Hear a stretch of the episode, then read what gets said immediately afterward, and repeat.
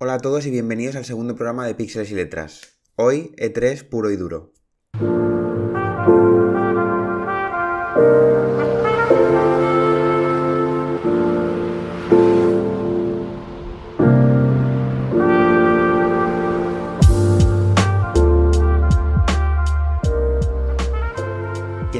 Que hay mucha gente que no le hace mucha gracia el E3, que se genera cierto vinagre o cierta sensación un poco negativa alrededor de- del evento, yo creo y llevo creyendo pues desde hace 10 años o más, desde que me veo todas las conferencias eh, siempre por estas fechas,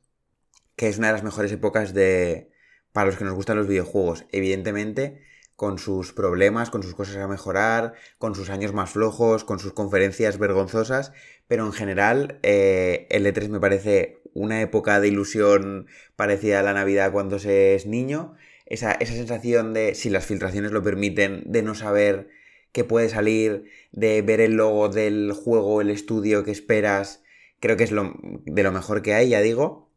Y aunque estos últimos años, pre-COVID, se estuvo repartiendo la cosa con los Game Awards, la Gamescom cada vez ganaba un poco más de peso y demás, y sobre todo este año pasado, pues bueno, no hubo E3 como tal. La Gamescom fue un invento de Geoff Keighley que, bueno, creo que es uno de los peores eventos que he visto en mi vida a nivel de ritmo, anuncios e importancia. Y en general el panorama pues está un poco raro en cuanto a eventos, a qué hace cada compañía. Sony ya sabemos que se fue del E3 hace unos años y creo que se nota, pues al final, aunque sus conferencias eh, le dio demasiado por experimentar en los últimos años con el formato, al final los juegos y los anuncios que salían de esas conferencias siempre estaban entre lo más importante del E3. Y EA,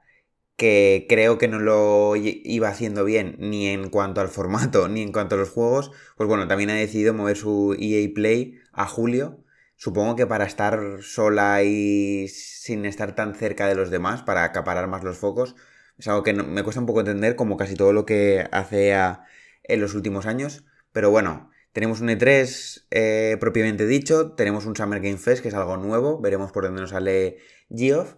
Y mi intención es hablar un poco de, de bueno, de, de qué esperar o qué espero en concreto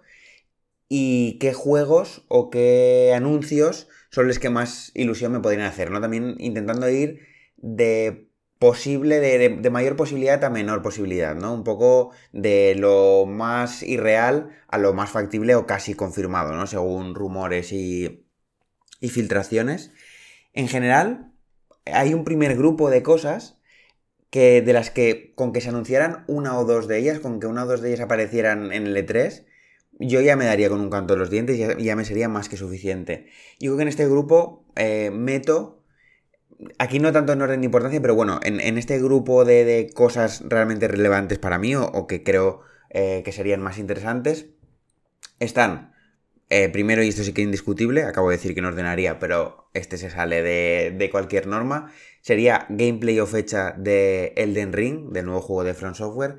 que según lo que he estado leyendo, y es algo que no me gusta hacer porque luego vienen los chascos y las decepciones, pero según lo que estaba leyendo en Resetera, el leaker, el filtrador llamado Omnipotent, que ya filtró 10 días antes de, sus anuncios eh, la existencia de Sekiro y de Elden Ring, pues hace 10 días exactos eh, puso que estaba emocionado por lo que iba a llegar próximamente y ayer, ya sin tanta sutileza, mm, publicó un GIF de Geoff sacando el logo de Elden Ring de la Tierra, como reviviéndolo de alguna manera, con lo que las voces de insiders y filtradores prácticamente dan por hecho que hoy, en el Summer Games Fest, lo que sería sorprendente, porque yo de esperarlo lo esperaba en la conferencia de Microsoft, que es donde se anunció el juego originalmente, y también con Sekiro eh, aunque era publicado por, por Activision, era otra historia, pero también eh, llegó de la mano de, de Microsoft,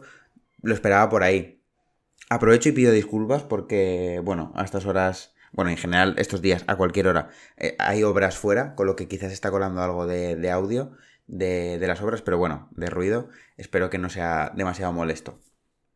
Así que eso, básicamente, creo que un gameplay, sobre todo un gameplay, ver algo más con cara y ojos más allá de esa filtración con calidad de patata que pudimos ver hace unas semanas, pues es algo que, que muchos necesitamos y si ya viene acompañada de una fecha que no creo que tenga un 2021 en ella, pero bueno, quizá eh, primera mitad de 2022, como pasó con Dark Souls 3, Bloodborne y Sekiro, pues bueno, yo también estaría más que contento y como digo, eso ya, empezar el E3 con eso, ya lo que viniera luego, bienvenido sería, yo ya, ya habría cumplido y ya estaría contento. Más allá, cosas que me gustaría ver, bueno, pues Mario Kart 9, por ejemplo, a mí Mario Kart 8 me parece un juego, sobre todo en su versión deluxe, un juego prácticamente perfecto.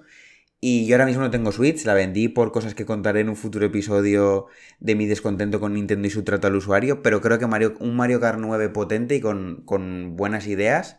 em, pues creo que sería algo que me haría volver a, a, a, Switch. Luego, siguiendo con los coches, Forza Horizon 5, creo que esto es de lo menos rocambolesco, entra de, dentro de lo más esperable, pero me parece la mejor saga de conducción que he jugado dentro de, de, que es diferente a Mario Kart, evidentemente no juegan en la misma liga junto a Project Gotham, eh, e-, ese, enfoque de arcade pero con, con, la vertiente de mundo abierto me parecen increíbles y aunque lo que suena de que esté ambientado en México no me termina de convencer, pues yo creo que como casi todos lo de Japón me llamaba más la atención, eh, bueno, a, Playground le compro cualquier cosa, con lo que también hay, hay ganas de ver qué hay por ahí. Más allá, lo nuevo de Eric Barone, esto sí que quizás es de lo más rocambolesco, lo más difícil de ver en un E3, por mucho que haya eventos enfocados a indies como el Wholesome Direct, donde creo que quizá podría entrar. Eh, básicamente, Eric Barone, por si no suena el nombre, es el creador de Stardew Valley. Para mí, Stardew Valley es uno de mis cinco juegos de la generación pasada. Me parece eh, otro de esos juegos prácticamente perfectos en lo que propone. Con lo que aunque ya dijo que no iba a ser nada directamente relacionado con Stardew Valley, pues bueno, sigo teniendo bastante curiosidad por ver qué, está haciendo. Sí que se sabe que sigue haciéndolo él solo a su ritmo, con lo que de ahí que creo que, quizás es un poco pronto, aunque Stardew Valley ya tiene su, tiempo. Más allá, eh, un Jedi Fallen Order nuevo. Bueno, realmente sería un Star Wars Jedi, que es como se llama la saga, Fallen Order es el subtítulo.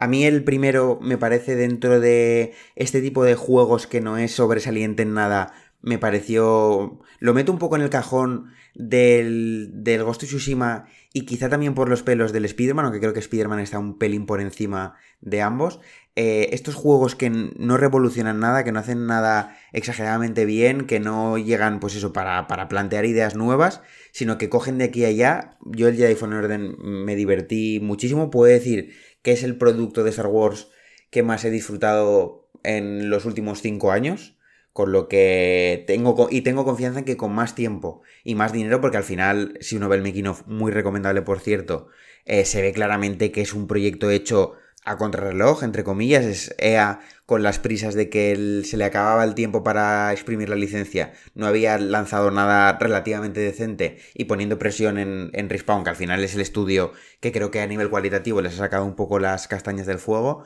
pues creo que con más tiempo y más presupuesto pueden hacer algo muy muy interesante. Y de nuevo, este también creo que es pronto y de hecho lo he metido aquí mm, por, por, por el puro hype cuando de salir tendría que salir evidentemente en, en el EA Play de, julio, pero bueno, para, no creo que para ese evento haga un episodio propiamente dicho, así que aquí lo dejo y oye, quizá, como también pasó con el primero, se cuela en la, en la conferencia de, de Microsoft.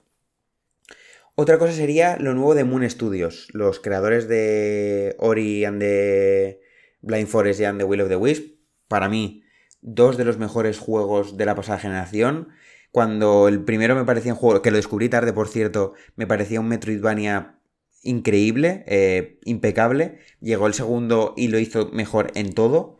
Con lo que tengo muchas ganas eh, por ver qué es lo que está haciendo Moon Studios. Se sabe poco, aunque algo se sabe. Se sabe que están haciéndolo junto a Private Division, este publisher que si no recuerdo mal es una ramificación de Take Two. Eh, aquí puede que me equivoque, pero, es lo que creo recordar. Y también se sabe, y esto ya para mí es un punto de partida muy interesante, que es una RPG. Algo comentaron que intentaban eh, entrar en la, en la industria del Diablo, que es un poco pues un juego eh, que a muchos pues es un seminal, ¿no? Para muchísimos de los que de los que están en la industria, sobre todo Diablo 2, con lo que Moon Studio, su, su vertiente artística lo, fino que siempre su gameplay y sus mecánicas junto a género RPG, pues bueno, a mí con eso me, basta y me sobra, aunque de nuevo dentro de este primer paquete creo que también es de lo, de lo menos probable. Y por último, y esto creo que es de lo más probable, yéndonos al otro lado, sería el juego de Guardianes de la Galaxia de, de Eidos Interactive. Em, se filtró hace creo que cuatro años que estaban trabajando en ello. Em, ahora hace nada también Jason Schrader eh, comentó que la conferencia de, Square Enix tendría mucho foco, pondría mucho foco en este Guardianes de la Galaxia, con lo que parece prácticamente seguro que lo veremos. Así que más allá de verlo, lo que espero es que sea, más bien que no sea lo que terminó siendo Marvel's Avengers, que, por sorprendente que parezca y por, por inaudito que sea, un eh, juego, una superproducción de los Vengadores, es un juego que ha pasado sin pena ni gloria, que se puede considerar un fracaso o un gran fracaso y espero por ello que Guardians de la Galaxia eh, se separe de este juego como servicio sin alma, de que se nota metido eh, con calzador y que esta idea hizo que se sacrificaran mecánicas y, ideas jugables que podrían haber tenido más potencial. Se notaba un juego lastrado por, esa, por ese modelo de negocio. Y aquí espero algo distinto. No sé si espero algo parecido a un Deus Ex, pero con un tono más ligero y más eso, más de la Galaxia. Si espero algo con un, componente RPG mucho más ligero, como puede ser un Borderlands, y, con, presencia del cooperativo, que al final es un poco lo que muchos pensamos al oír Guardianes de la Galaxia. No sé muy bien qué esperar, quitando, repito, que se aleje del modelo de negocio de la propuesta de, del Marvel's Avengers. Y tengo muchas ganas de, ver qué puede, qué puede pasar, porque las películas, sobre todo la primera, la segunda mm, de de la Galaxia, me gustan mucho. Esa ciencia ficción eh, sin ser ciencia ficción dura, es decir, que no busca ser realista, que es ciencia ficción fantástica, me, encanta, con lo que, bueno, tengo, tengo, mucha curiosidad. Así que más o menos esto sería un poco el, primer bloque. En cuanto al segundo, entra un poco mucha cosa de la que pues casi todo ya está anunciado, es decir, no hay, no hay tiros al aire, no hay cosas que puedan ser muy sorprendentes, pero sí que hay una, tengo una lista larga de cosas que me gustaría que aparecieran de un modo u otro en el E3, ¿no? Así que sin un orden muy concreto, pues bueno, también voy, voy contando. Eh, por ejemplo, y centrándome primero en Microsoft, que al final creo que junto a Nintendo, a priori, a falta de ver por dónde van los tiros con este Summer Game Fest, pues es la conferencia de mayor relevancia, de mayor entidad. Además, Microsoft lleva 2-3 años haciendo conferencias a un nivel altísimo y creo que de todas las compañías que van al E3 es la más necesitada de dar un golpe en la mesa porque al final su estrategia con, con Series X y Series S en cuanto a hardware, en cuanto a comunicación y en cuanto a servicios me parece impecable, pero que hayan pasado eh, unos nueve meses desde el lanzamiento de, Series X y que de Medium sea lo único que se pueda tildar de exclusivo, aunque ya se está viendo que no lo es del todo porque va a salir en, en Play 5, eh, pues bueno, mm, creo que es una cagada monumental que tienen que revertir cuanto antes. Y sí, pues sabemos que Halo va a salir a final de año, pero necesitan como el comer complementar ese Halo de final de año con mínimo una o dos cosas más, al menos a mi parecer. Pasar el primer año de la consola con The Medium, el The sí, que también va a ser exclusivo, no sabemos si temporal, y Halo Infinite, pues bueno, creo que sería un error no forzado, como se suele decir en el tenis, muy importante y que podría lastrar otra vez los primeros años de, la consola. Pero bueno, dicho esto, la situación es muy distinta a lo que, a lo que fue con, con One, principalmente por la cantidad ingente de estudios que tiene Microsoft ahora detrás. Por eso cuesta también un poco entender que no haya eh, más juego con cara y ojos para ver a corto o medio plazo. Pero entrando dentro de esto, ya digo que, me gusta mucho irme por, las ramas. Me gustaría ver más de About o ver algo, porque al final el juego de Obsidian que se enseñó el verano pasado, pues era CGI, era más una prueba de concepto que otra cosa. Parece clara la intención de hacer un Skyrim, un Fallout New Vegas, es decir, un RPG en primera persona ambientado en el mundo de, de Pillars of Eternity con lo que la base eh, me encanta. Simplemente, pues bueno, me gustaría ver un poco más de qué hay detrás. No sé si quizás muy pronto, pero ese sería el primero. De la mano, ver más de Fable. A este le tengo quizá todavía más ganas, sabiendo que detrás está Playground Games, aunque es extraño porque al final no dejan de, ser un estudio que solo ha trabajado en juegos de, conducción,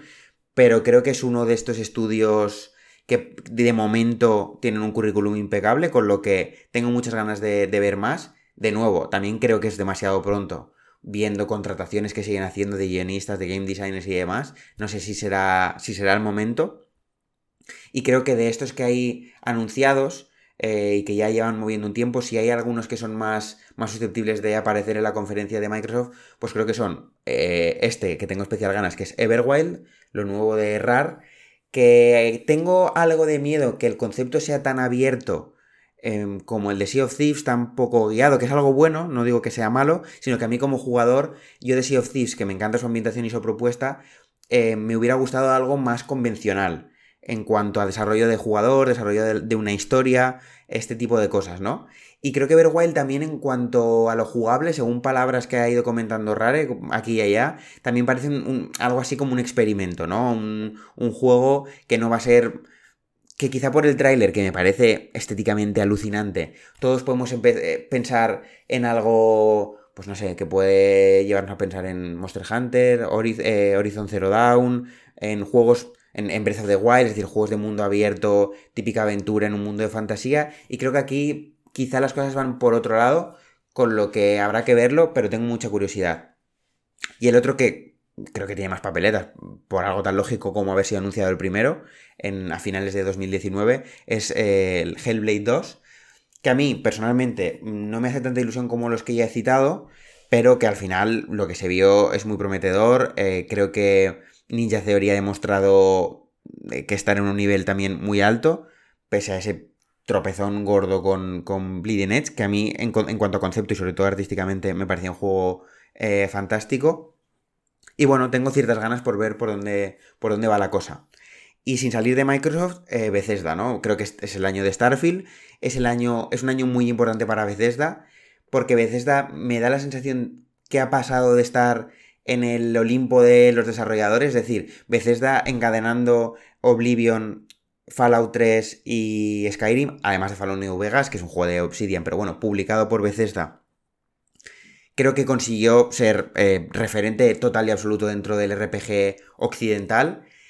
y creo que desde entonces el listón ha bajado, que su nivel ha bajado, que su influencia en la industria o la imagen que se tiene de veces de la industria ha bajado, primero por un tiempo muy largo sin, sin noticias, es decir, Fallout 4 eh, sale en 2015, si no recuerdo mal, cuatro años después de Skyrim, más o menos comprensible, pero desde 2015 hasta ahora, que van seis años, apenas hemos tenido dos teasers de logo y poco más de Starfield y Elder Scrolls 6, aunque sabemos que veces da eh, Game Studios colaboró con ese fracaso sonadísimo que fue Fallout 76, con lo que en general un Fallout 4 que dio pasos atrás, un poco arcaico, una fórmula ya un poquito que olía un poquito a cerrado, y el, más el fracaso de Fallout 76, más esa ansia e incertidumbre porque no se mueva la saga The Elder Scrolls por su parte, creo que genera un poco de run run que tienen que despejar con, con Starfield. Es su primera saga original en muchísimo tiempo, eh, creo que en 25 años o más. Su primer juego Next Gen, ya dijeron en su momento, en el momento del anuncio, que era totalmente Next Gen, era desarrollado exclusivamente para Next Gen, con lo que creo que aquí tienen que despejar dudas y yo personalmente, que puedo decir que Oblivion y Skyrim son entran dentro de, mis 10 juegos favoritos de siempre, tengo también bastantes dudas por ver el estado de Bethesda, por ver qué hace una Bethesda post de Witcher 3, por ejemplo,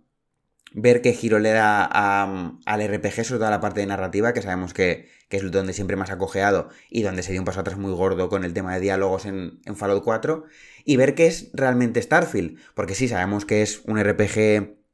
ambiciosísimo de ciencia ficción, Made in Bethesda. En cuanto a estructura y mecánicas, creo que todos sabemos un poco por dónde pueden ir los tiros. Pero a mí, yo tengo un poco la mosca detrás de la oreja con esas imágenes que se han ido filtrando, que al final son lo que se ve son ciencia ficción realista, ¿no? Parece. Parece más que podríamos pensar en Gravity o en Interstellar eh, o en Star Citizen, mm, yendo a los juegos, que en Star Wars, Guardianes de la Galaxia, Borderlands eh, o este tipo de cosas. Y a mí particularmente no me suele hacer tanta gracia esta ciencia ficción dura, em, porque creo además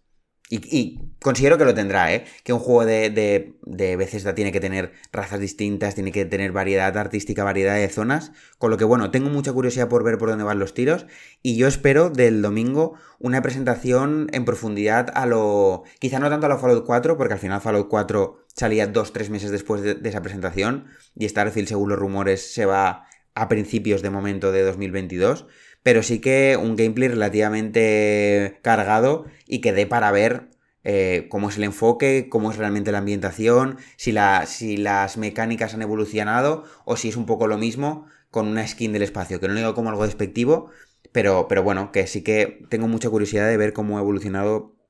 Bethesda. Más allá, siendo un poquito rápido, porque no querría que este capítulo me llegara otra vez a, las, a, a los 30 minutos,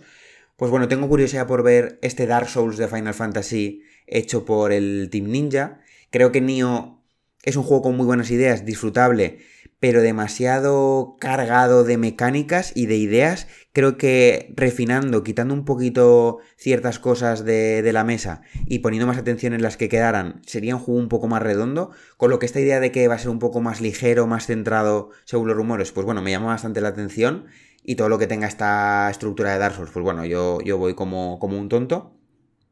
Tengo también mucha curiosidad por, por, este juego que parece estar en pañales de IO Interactive, el Project Dragon, como se llama según rumores, que sería un juego de fantasía, que es algo que nunca esperaría de IO Interactive después de Hitman y estar trabajando también en un juego de James Bond, con lo que imagino que van de trabajos no, no van especialmente faltos, con lo que quizá no vemos nada todavía tengo ganas, ya solo aunque sea por la pesadez de los rumores y la insistencia de los filtradores y que ya y ya, y si no es hoy es mañana, de ver la Nintendo Switch Pro, eh, de ver si realmente simplemente es, pues bueno, un, la misma Switch en cuanto a, a, planteamiento estético, simplemente con una pantalla un poquito más grande, o si realmente, bueno, y el dock, ese cambio en el dock con, con, con Ethernet incluido y demás, o si hay algo más, ese DLSS que se rumoreó en su momento, tengo cierta curiosidad, porque como ya decía al principio, pues bueno, de momento estoy un poco alejado de, Nintendo, pero si ese Mario Kart 9 está en el aire, pues, y, y, vuelvo, pues qué mejor que hacerlo con una Nintendo Switch Pro, una Super Nintendo Switch, o como se termine llamando. De la mano, ver Breath of the Wild 2. Yo, y esto lo voy a dejar aquí porque también es algo que me gustará hablar en profundidad más adelante, no soy particularmente fan de Breath of the Wild, es decir, me parece un muy buen juego, pero también creo que es uno de los juegos más sobrevalorados de la, de la pasada generación. Pero bueno, tengo ganas de ver mmm, cómo construyen en base a eso, ¿no? Eh, Nintendo. Creo que Breath of the Wild tiene unas, unos problemas pocos, pero muy evidentes, que se pueden subsanar de forma relativamente fácil y, más Nintendo. Con lo que, bueno, tengo curiosidad. Y más allá, pues bueno, eh, he apuntado aquí la expansión de Valheim, porque creo que este tipo de indies siempre tiene cabida pues, en el PC Gaming Show que es un poco un tostón, pero veo a Valheim siendo el éxito que ha sido este año, colando ahí su información sobre su primera gran expansión. Es un juego que disfruto un montón y me gustaría ver. Y aunque los rumores confirman que no, y de hecho Warner Bros. Games dijo que estaba en el E3 por Back for Blood, pues también me gustaría ver algo, ponerle también cara, más allá de esa cinemática, al juego de Escuadrón Suicida de eh, Rocksteady. Y si de paso, pues también vemos algo de Hogwarts Legacy, pues también mejor que mejor. Y bueno, eh, más allá, pues también curiosidad por ver ese proyecto Men de Arkane, este juego eh, de vampiros, que al final creo que si sigue la estela de Dishonored y Prey con una ambientación vampírica, pues bueno, puede estar bien. Tengo curiosidad por ver qué es exactamente el juego de Tina Chiquitina de Borderlands, este Wonderlands, como parece llamarse. No sé si va a ser algo parecido a la expansión muy buena de Borderlands 2 de asalto a la fortaleza del dragón, creo que se llamaba, que también jugaba con esto de, de emular una campaña de rol, y creo que por ahí van un poco los tiros, tengo curiosidad. Tengo curiosidad también de ver este XCOM de Marvel, que en principio llegará de la mano de, de Take Two. Y en fin, creo que eh, apunta a ser un E3 un poco para, para, quitarnos el mal sabor de boca del año pasado, ¿no? Que, que, sí, tuvimos consolas nuevas, pero fue un verano, mm, no creo que haga falta que explique por qué mm, convulso, un verano bastante aburrido en cuanto a lo que anuncios y novedades se refiere. Y creo que este 3, simplemente por el hecho de que la segunda mitad del año ahora mismo es un desierto, necesita llegar como revulsivo y, mínimo dejarnos con 3, 4, 5 cosas a cada uno que ya apuntemos en el calendario, que sea de esas que vamos a YouTube o a Gamersite y nos descargamos el tráiler y lo vemos una y otra vez. Yo soy, yo soy, yo estoy en ese barco. Yo soy de los que vive el E3, vive los días del 3 e por y para el E3, con lo que me es muy difícil no, no ilusionarme. Luego vienen las decepciones, como siempre. Eh, ha habido años en los que ya empezando con esos EA Plays que no enseñaban prácticamente nada, que te instaban a la conferencia de Microsoft para ver bien los juegos y tal, que ya empezabas a torcer el morro y lo que venía luego pues apenas mejoraba. Creo que este año, sin tampoco echar las campanas al vuelo, porque Ubisoft, por ejemplo, creo que va a ser un año un poquito de transición, aunque tengo ganas de ver más de Far Cry 6 y es un juego que me apetece. Em, pues eso, creo que Microsoft, Nintendo están en posiciones las que tienen que dar un poco un puñetazo en la mesa y ya montar catálogo de cara a los próximos 6-12 meses. Y por ahí creo que va a haber cosas gordas. Y está esa curiosidad de esa bala que puede salir bien, puede salir mal, puede salir al final un tiro por la culata, que es el Summer Game Fest. Eh, como decía al principio, Geoff es un poco vendemotos, el tío se quiere un poquito más de la cuenta, pero eh, algunos de sus Game Awards, al César lo que es del César, han estado bastante bien, creo que han sido eventos más que potables, teniendo en cuenta que van para un público mayoritario, que no intentan ir solo para el jugador que quiere ver anuncios, anuncios y anuncios, y creo que en algunos sí que ha dado con, el clavo, sin ir más lejos, eh, el del año pasado y el anterior no estuvieron, no estuvieron del todo mal, pero, repito, su Gamescom de 2020 es uno de esos eventos difícil de olvidar, así que bueno, está un poco ahí en el aire, eh, pero bueno, quería hacer este repaso de qué esperar. Seguro que me he dejado cosas que luego si salen, pues mejor, me sorprenderán más. Pero esto es un poco lo que me ha venido a la mente estos días cuando estaba haciendo las listas. Así que nada, aquí queda este repaso pre-3 y espero que el evento o los eventos den mínimo para hacer la semana que viene pues un post 3 en el que comentar un poco pues impresiones que ha salido, qué me ha emocionado más, mm, cuáles han sido las grandes decepciones o las grandes ausencias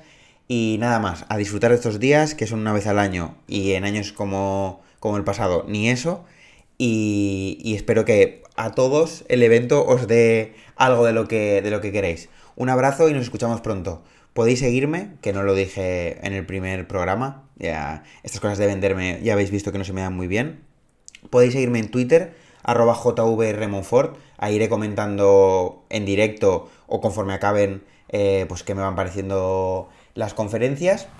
y aquí meto también la cuña, he escrito, publiqué un libro en marzo sobre diseño y desarrollo de videojuegos en España, entrevistas a 38 desarrolladores españoles, más que en España, con desarrolladores españoles porque están repartidos por todo el mundo, desde en estudios AAA hasta estudios indie que, trabajan solo, solo, ellos, respondiendo a preguntas para cualquier interesado en, en entrar en la industria. Lo tenéis en Amazon, detrás del videojuego, y aquí me despido, nos vamos viendo. Un abrazo a todos.